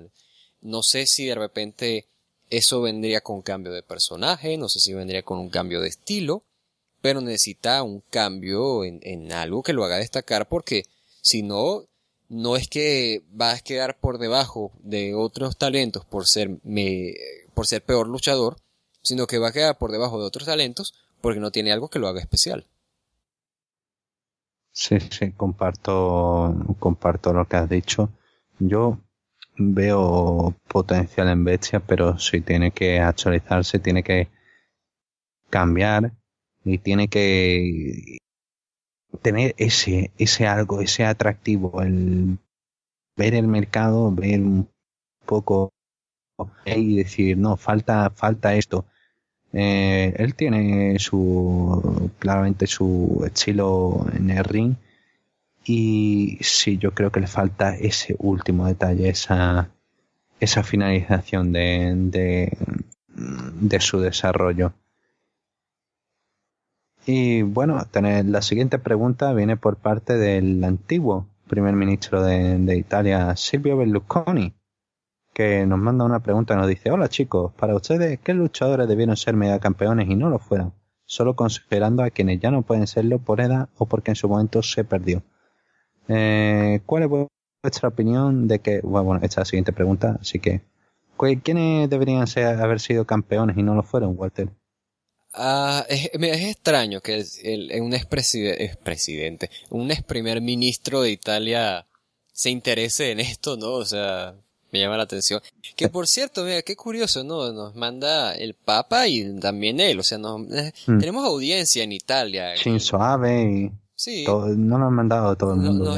tú sabes que fue la convención de la, de la OEA en estos días, igual en la OEA nos estaban escuchando, ¿no? Ahí los, los presidentes imaginan, no, mira, escucha esto, ¿no? Y se pusieron a escuchar Arbas de Lona. Bueno, de esto, presi eh, voy a seguir con el tema de los presidentes, no. Luchadores que debieron haber sido megacampeones. Mm, o sea, yo diría hijo del fantasma, pero ya me había dicho esto, ¿no? De que nada más gente que por edad o porque su momento se perdió y hijo del fantasma su momento no se ha perdido, pero quiero decir, hijo del fantasma claramente ya debió haber sido megacampeón antes, o sea, desde antes él ya debió haber sido megacampeón. Gente que yo digo que mira, debió, este tipo debió haber estado en lo más alto pronto, no, no, no ya debió haber sido, pero pudo haber sido megacampeón y no lo hicieron. Creo que Black Tauro pudo haber sido un buen megacampeón. Obviamente Penta 0M pudo haber sido un muy buen megacampeón. Y este también estaba pensando en el Zorro, si bien fue megacampeón, creo que él pudo haber sido un mejor megacampeón. Y él mismo lo ha reconocido, que mira, lo que a mí me faltó fue defender más el campeonato en, en AAA. El que sí jamás debió haber sido megacampeón fue Jeff Jarrett, o sea, pero para nada. Ese sí fue la, la, de las peores decisiones que ha tomado AAA mm. y mira, AAA ha tomado varias decisiones malas, pero esa sí. No, yo te digo así, nombres mm. se me ocurren son Penta, Tauro también. Fénix supongo que si lo quieres, lo, si lo quieres decir adelante, pero mm. yo me votaría más por Penta porque es un tipo que había ya sido campeón latinoamericano, que se estaba poniendo over, entonces pues era una decisión lógica que fuera mega campeón. Y de resto, no, no se me ocurre un luchador así de repente que pudieron haber tenido mega campeón. Bueno, ¿sabes quién? Daga. Daga es otro que claramente pudo haber sido mega campeón, sí. Mm. sí, vaya, no, no voy a añadir a, no se me ocurre nadie más. Has dicho todos los nombres que, que tenía pensado entre sí, hasta Penta de Fenix. Si Fenix yo hubiese dicho hasta Fenix, em, creo que hubiese tenía tenía cierto momento y creo que incluso lo hubiese venido bien a Triple. Pero va, bueno, sí. Eh, son, y coincido completamente porque cuando le he leído esta pregunta, eh, lo primero que he pensado es, bueno, eh, quienes no lo fueron, pero quien no debió serlo fue Jeff Jarrett. Jeff Jarrett fue una decisión malísima y además eh, creo que en aquella época estaba con Spike y creo que no podían emitir en otros campeonatos de otras empresas. No, lo tenían que tapar y simplemente decían que era el cinturón de México. Ah, sí, horrendo, horrendo el trato. Tú, para tu campeonato de tu empresa, no quieres que hagan eso y va bueno. Simplemente Jeff Jarrett fue un gran fallo. No, y ¿sabes qué es lo peor? ¿Sabes qué, ¿Sabes qué es lo peor? Que Jeff Jarrett fue por mucho tiempo el megacampeón con el reinado más largo hasta que llegó Tejano Jr. O sea, dime todo lo que tú quieras de Tejano Jr., pero su reinado fue bueno, o sea, su reinado a mí me pareció al menos mm. bueno y fue superior en infinidad al de Jeff Jarrett, que yo sé que. No es difícil de superar, pero considerando que el reinado de Tejano Jr. fue largo, pues oye, al menos puedes decir, este mm. reinado largo se hizo bien y no fue un Jeff Jarrett. La siguiente pregunta, Silvia, eh, ¿cuál es vuestra opinión de que Chenman y Dark Oath no hayan obtenido el título en su momento? Realmente no, no, no me molesta tanto porque yo esto esta época antigua de AAA no la no la he seguido tanto como me gustaría, pero Chessman con Dark Oz pues nunca me llegó así como que nunca me, me llegó a enganchar o quizás nunca los llegué a ver a ambos como una pareja destinada a ser campeones, porque después de todo en Dark Oz tenía a Cuervo, o sea, eh, ahí yo veía una mejor pareja entre Cuervo y Oz. Y además, fueron campeones en AAA y Cuervo y Oz fueron campeones incluso en All Japan. Y andaban defendiendo también mm. los campeonatos de parejas de AAA en esto, en Noah. O sea, yo veía y mm. veo bastante talento en, en Oz, pero nunca así con Chessman realmente. O sea, quizás sí es cierto que se puede comentar eso, ¿no? De que el Chessman junto con Dar Oz hubiese sido aún más explosión de calidad, pero no sé, siempre, los vi así, como que bueno, son dos buenos luchadores y uno no necesariamente por ser dos buenos luchadores quiere decir que sean una mejor pareja de lo que podría ser Cuervo con Oz y creo que ese fue el caso. Cuervo y Oz eran una mejor pareja y al final fueron quienes estuvieron teniendo más éxito como parte de la septa o la Black Family. Y la última pregunta de Silvia es, por último, quitando todo el tema marketing o promoción, ¿Alberto Río fue un adecuado megacampeón? Saludos y gracias por darnos tan buen podcast. Ah, un saludo a usted, señor primer ministro de Italia. Esto. Mm, no me molesta el reinado de Alberto el patrón para nada, no me molestó y si lo veo fuera de la parte de marketing, igual creo que estaba bien tener a alguien como él, como la cara representante de AAA, porque encabezó eventos y fue obviamente alguien que llegó a titulares y que por calidad en el ring se veía que era un tipo que, bueno, tú lo veías y claramente pensabas así, él es un mega campeón, él es un tipo que está por encima de varios aquí en el roster, siendo todos. Pero Sí, algo que se podría criticar es que de repente ese reinado de Tejano terminó muy, muy mal para él, por el sentido de que Tejano fue dominante todo el año y te vendieron la historia de que él podía derrotar a Psycho Clown por el megacampeonato, pero en la lucha de apuesta terminó perdiendo en contra de Psycho Clown. Entonces, luego de eso inicia de inmediato realidad con Alberto el Patrón y pierde una vez el campeonato en contra de Alberto el Patrón entonces te dejaba una imagen de Tejano de que, bueno, o sea, Tejano de repente se resbaló y cayó bien abajo, o sea, que perdió cabellera, perdió campeonato en cuestión de meses. Eso sí se puede criticar y es de nuevo el caso que uno se pone a pensar en que la gente que fue desperdiciada en AAA que debió haber llegado a tener más cosas, porque ves que Fénix en su momento llegaron a, criticar que no, mira, o sea, es que no te damos más push porque no tienes tanto físico. Yo digo, bueno, no tenía nada Daga allí, Daga, el tipo tiene físico, Daga. Tiene, mm. o sea, no, es alto, entiendo, no es tan alto como Alberto el, Alberto del patrón, pero, o sea, al menos tiene físico, o sea, ¿qué excusa le vas a poner a Daga?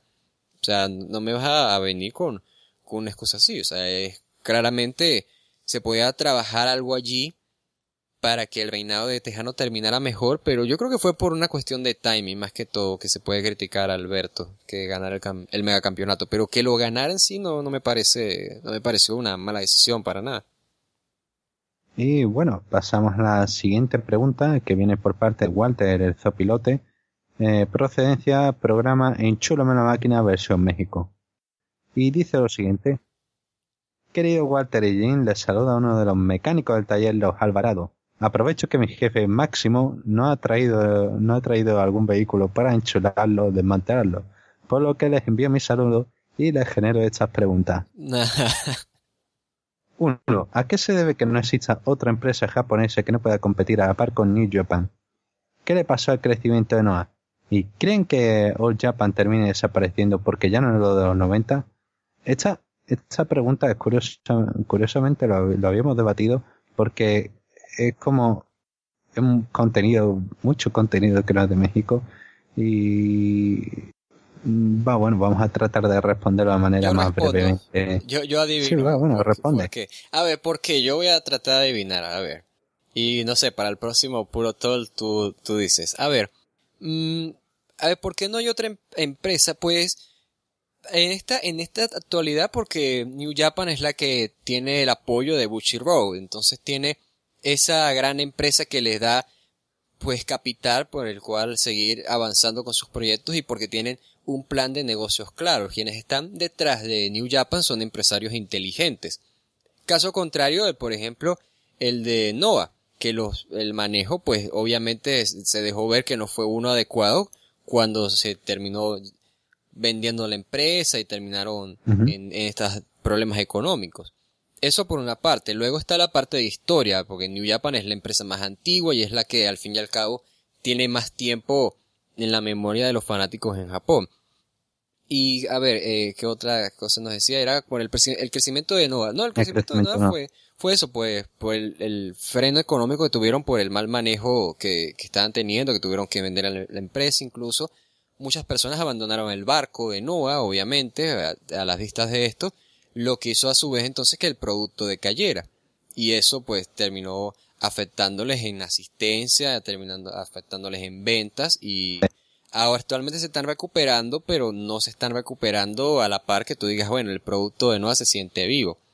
Y de All Japan no, no, All Japan no va a desaparecer, mucho menos este año, cuando están repuntando nuevamente, al punto de que están pactando ya funciones en arenas más grandes, están teniendo más llenos que la propia NOA y que están otra vez reavivando el interés del público por las decisiones creativas que están tomando dentro de su producto. Así que no, no veo que vaya a desaparecer, pero para nada, All Japan. Bien respondido, yo quizá hubiese complementado un poco más lo de New Japan, pero voy a añadir algo a lo de NOA. Lo de NOA, curiosamente, el crecimiento se detuvo porque, bueno, ya en 2006 la gente veía que Noah iba a tener un fracaso. ¿Y cuál era el problema de Noah? Que no estaban apostando en otras personas, no estaban apostando en otros luchadores, simplemente se estaban quedando con las glorias del pasado, con Misawa, Kobashi, Taue y Akiyama y estos grandes nombres antiguos y no estaban apoyando por no estaban apoyando esas grandes figuras que tenían detrás, no, estaban apoyando a esos juniors que estaban teniendo tan buen momento como Kenta Marufuji. Al final sí tuvieron que hacerlo por desesperación, pero la falta de grandes nombres ha sido uno de los de las consecuencias de que no esté en el momento en el que está, que haya pasado aparte de todos los detalles que ha dado Walter y otras cosas más que habría que analizarlo. Es una pregunta muy muy extensas. Son preguntas que muy extensas, pero vaya, respondía perfectamente por Walter. Eh, la siguiente pregunta de Walter, bueno, no es una pregunta, eh, más bien un comentario. Les comento que yo conocí el Puro cuando tenía 19 años y comencé a jugar Virtua Pro Wrestling 2 en Nintendo 64. En su caso, ¿cómo conocieron el, pro, el Puroresu y cuántos años tiene? Que saben bastante el tema para creer que sean personas tan jóvenes. Yo tengo 22 años y Gin tiene 55, ¿no, Gin? no, tampoco. Sí, sí, tampoco 89, tanto. va, bueno. 89. En mi, mi documento dice que tengo 24, pero ya depende de lo que quieras echar. no, no, yo tengo 22 años y Puro Besu, ¿cómo lo conocí?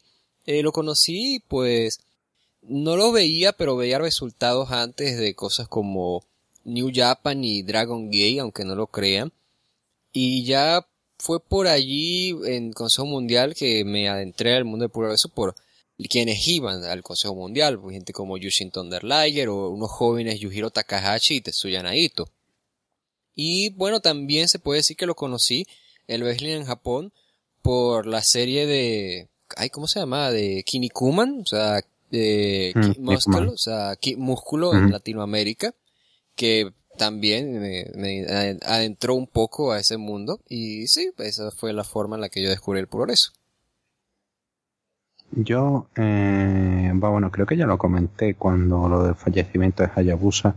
Yo empecé por unas cintas que encontré en unos VHS que eh, trajeron unos familiares que tenían grabado cosas y una de las cosas era de, de Pro Wrestling japonés, era de lucha de FMW de Hayabusa y sí, mm, a partir de ese momento fue lo primero que vi. Bueno, años más tarde, cuando empecé con todo el tema de internet, empecé con la etapa WWE y a partir de ahí empecé a expandir y curiosamente vi todo esto de Japón, empecé a ver más cosas, empecé a seguir los viejos Super Junior New Japan, eh, empecé a ver todo el contenido que había, empecé a ver cosas más antiguas, me empecé a enganchar con Old Japan de los clásicos, luego con, con los clásicos, los combates clásicos de Yoshi a partir de Manami Toyota y pues al final aquí estoy comentando, comentando Pro Wrestling. Viviendo el sueño. y bueno, la última pregunta de, por parte de Walter eh, otra cosa, otra cosa, ¿creen que los Alvarados les vaya bien con una tienda de autopartes muchas? ¿O para los peseros del Distrito Federal cuando se retiren de la lucha? Saludos. Ah, Dios. Eh, eh, ahora me acabo de dar cuenta, muchos Walter en este programa, ¿no? Solo hay un lugar para un solo Walter en este programa. De hecho, creo que, de hecho, creo que lo que ha pasado es que quería enviarlo para, para puro talk, pero lo ha enviado también para lucha libre, así que tenemos dos mensajes de Walter el Zopilote en ah, lucha libre. Ah, bueno, pero te digo, hay demasiados Walters aquí, pero yo te digo, mm. eh, de esto, eh, mira, si para conseguir las partes de los Mustang van a aplicar la misma que hicieron con Último Guerrero de sacarlas a la fuerza, pues no creo que vayan a tener problemas en, en llenar su negocio. Así que por supuesto que les va a ir excelente a los Alvarado con ese esa tienda de autorrepuestos. Bueno, vamos con otra pregunta de Walter Erzo Pilote, eh, procedencia estacionamiento de Arena México. Ahora en la Arena eh, México. Sí, sí, sí. Saludos Walter y Guin, les escribo a la tienda de autoparte 2 Alvarado y debido a que no hay muchos clientes que quieran comprar piezas de Ford Mustang, aprovecharé para preguntarle por este medio, ¿cuál creen que sea el futuro de los Alvarado, mi jefe? Ahora que circula un vídeo grabado por mi jefe los que se ve como enchulan en el auto del, último, es el que menciona a la familia del último guerrero. esto es, este es el segundo video que salió, que es que no, no, o sea, no, no mostraba mucho más, sino que era como un video de Máximo, él grabando con su teléfono y mostrando ahí cómo destrozaban el carro y era como si fuese un mensaje de WhatsApp, ¿sí me entiendes? Que además en el video se veía a Brazo de Platino grabando el mensaje y hablándole directamente a Último Guerrero. A ese video se refiere. Y yo te digo, no, honestamente, no creo que les vaya a afectar porque a pesar de todo siguen estando buqueados en, en, las, en las arenas independientes y en luchas estelares por sus nombres. suena de repente lógico, uno piensa, bueno, están en este escándalo, pues no los queremos, pero no, al final negocios son negocios y a veces incluso de Crash ahora está queriendo apuntar fuerte con esta idea de los Ingover Indies, entonces no, no creo que les vaya a afectar y van a seguir teniendo más, más trabajo que nunca en las independientes de México. No sé si de repente en el extranjero les llegarán ofertas, pero eso, eso sí lo veo más complicado. Yo creo que más bien deberían conformarse de momento con ser estrellas grandes en las independientes, pero sí les va a ir bien allí. No creo que esto les vaya a afectar. Igual continúa el mensaje diciendo, dejando a un lado la broma, la broma, da pena que los luchadores actúen de esta forma. Si bien se entiende que muchos de ellos deben tener un grado de educación o su estatus económico, no deberían actuar como matones. Ellos visto por muchos niños y jóvenes como héroes. Eh, claramente este es otro, este es otro detalle a tener en cuenta, ¿no? El ser una figura eh, de ejemplo para los niños, para toda, para toda esta gente. Y sí, bueno, fue una muy mala decisión por parte de, los Alvarados, pero que aún así, bueno, no les ha afectado, no les ha afectado tanto y como tú has dicho, van a seguir teniendo buqueo. Y pasamos a otra pregunta en esta ocasión desde República Dominicana por parte de Luis Manuel, que dice lo siguiente. Saludos Jenny Walter.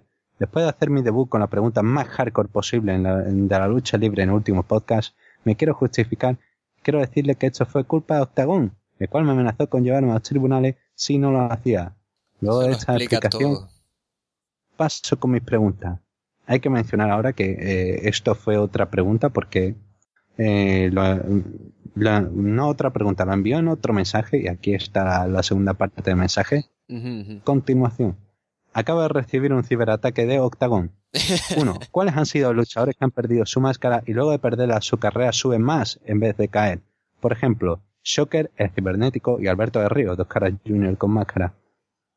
Hmm, uh, gente, así, ay, cómo no me, no me, no me llega ningún nombre ahorita a la mente.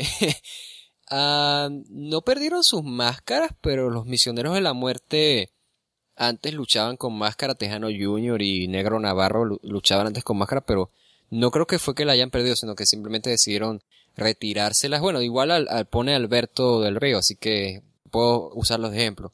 Eddie Guerrero también subió bastante en México porque luchaba primero como máscara mágica y él se retiró la máscara, que por cierto es interesante porque se retiró en un evento, vino, lo presentaron y dijeron, miren, ahora máscara mágica va a ser Eddie Guerrero, se quita la máscara y la gente lo tomó bien, no fue como que, ah, mira, se yo el personaje, sino que no, lo trataron de frente diciendo, miren, simplemente cambio acá y vamos a, a mostrar alguna faceta diferente y fue bien recibido, por supuesto. Cibernético, claro, es un ejemplo bastante claro de cómo se triunfó luego de perder la máscara. Se me ocurre quizás Volador Junior, porque igual Volador Junior se ha mantenido ganando cosas ah, después de perder la máscara, ¿ves? Así que no es que como que le haya afectado. Yo también, yo también estaba pensando en Volador, pero es eso, no, su carrera no ha subido más, simplemente esa se ha mantenido, ¿no? Se ha mantenido ahí arriba. No, bueno, pero o sea, se, se sigue, pero ganando que si ganan alternativas y quedando finalistas en, en campeonato universal, ganando el Grand Prix, entonces, o sea, sí sigue siendo un nombre grande y está teniendo más buqueos que antes en New Japan también, entonces te habla, y en Estados Unidos, en Independiente, entonces te habla de que sí, o sea, está teniendo más trabajo que antes. Y Ah, otro, otro así, es que, ay no, es que se me siento tan tonto al, al que no me llega otro nombre, pero no, no quiero alargar más esto, entonces, no, yo creo eso, Eddie Guerrero allí lo, lo dejamos como el ejemplo más claro. Sí, la segunda parte de la pregunta es, ¿por qué crees que el Consejo no ha realizado la lucha cabellera de volador contra Carnario? Sencillamente porque no creo que tengan la, el interés de hacerlo, o sea, Cavernario no es una cabellera que quieran perder pronto, es un tipo el cual obviamente quiere mantener su cabellera por un tiempo. Y darle esa cabellera volador sería pues quemar una bala demasiado rápido. Es una realidad que además no ha crecido tanto, sobre todo porque Volador Junior se fue de viaje por el Best of the Super Juniors y tal. Entonces sí, creo que fue una realidad que trabajaron unos meses y ya, o sea, no, va a ser una realidad que siga y sigan trabajando por bastante tiempo para cerrar un gran evento o algo por el estilo. Y sí, sí, pero sí, o sea, una razón clara es que no tienen interés y para añadirle es eso, que no quieren quemar una bala tan pronto. Y pasamos a la última pregunta del día de por parte de Fernando Torres de Ciudad Juárez, que dice, saludo desde Ciudad Juárez, solo quiero saber qué pasó con Lolita, la, luchadora de AAA. Ah, un, Fernando. Dios, ¿qué me pasa? Un saludo a Fernando, un, Fernando a saludo. Iba a decir, Dios mío, el, señor Barriga va ahorita a venir a cobrar la renta. Esto, ajá.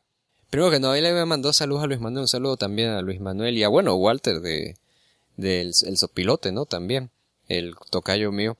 Y a Fernando, eh, sobre Lolita, ¿alguien se acuerda de Lolita? Oye, qué bueno. Lolita hace años se retiró y yo lo último que supe es que ella estaba de pareja con hijo del pirata Morgan, que por supuesto continúa luchando. Y ellos, pues nada, viven juntos, tienen familia, entonces seguramente el hecho de tener familia, pues alejó a Lolita de los cuadriláteros y ahora ella no, no se dedica a este mundo, se mantendrá entrenando quizás, pero no, yo no he visto nada de ella en Independientes y honestamente no creo que la vaya a ver porque no ha, mostrado ese interés, o sea, no se ha hecho público el hecho de que, mira, Lolita va a volver a los cuadriláteros o algo así por el estilo. Entonces, no.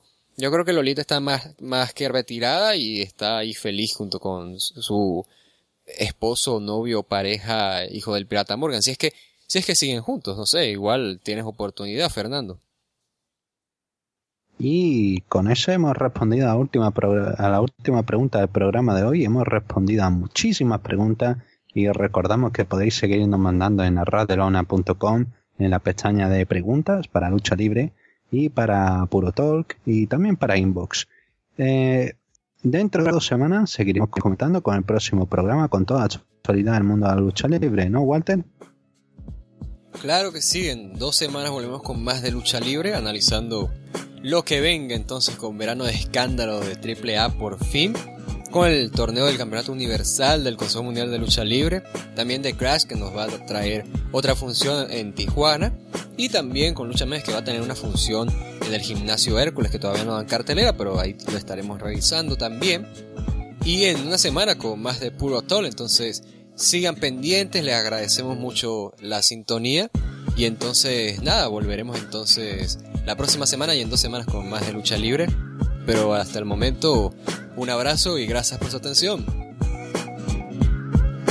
Nos despedimos recordando que pueden seguir escuchando el resto del programa de Arras de Lona. Eh, ha salido el último programa de Best in the World. También tenemos el directo de este sábado. Próximamente también tenemos, ese programa de Arras de Lona para analizar Great Balls of Fire le damos gracias por esa escucha, descarga y siempre puedes apoyar a través de iBooks, iTunes y YouTube. Seguimos recordando que podéis seguir en nuestras redes sociales, sobre todo que si quieren apoyar el proyecto tenemos esa página en Patreon en la que pueden colocar. Y bueno, nos despedimos hasta dentro de dos semanas y esperamos volver a verlo pronto.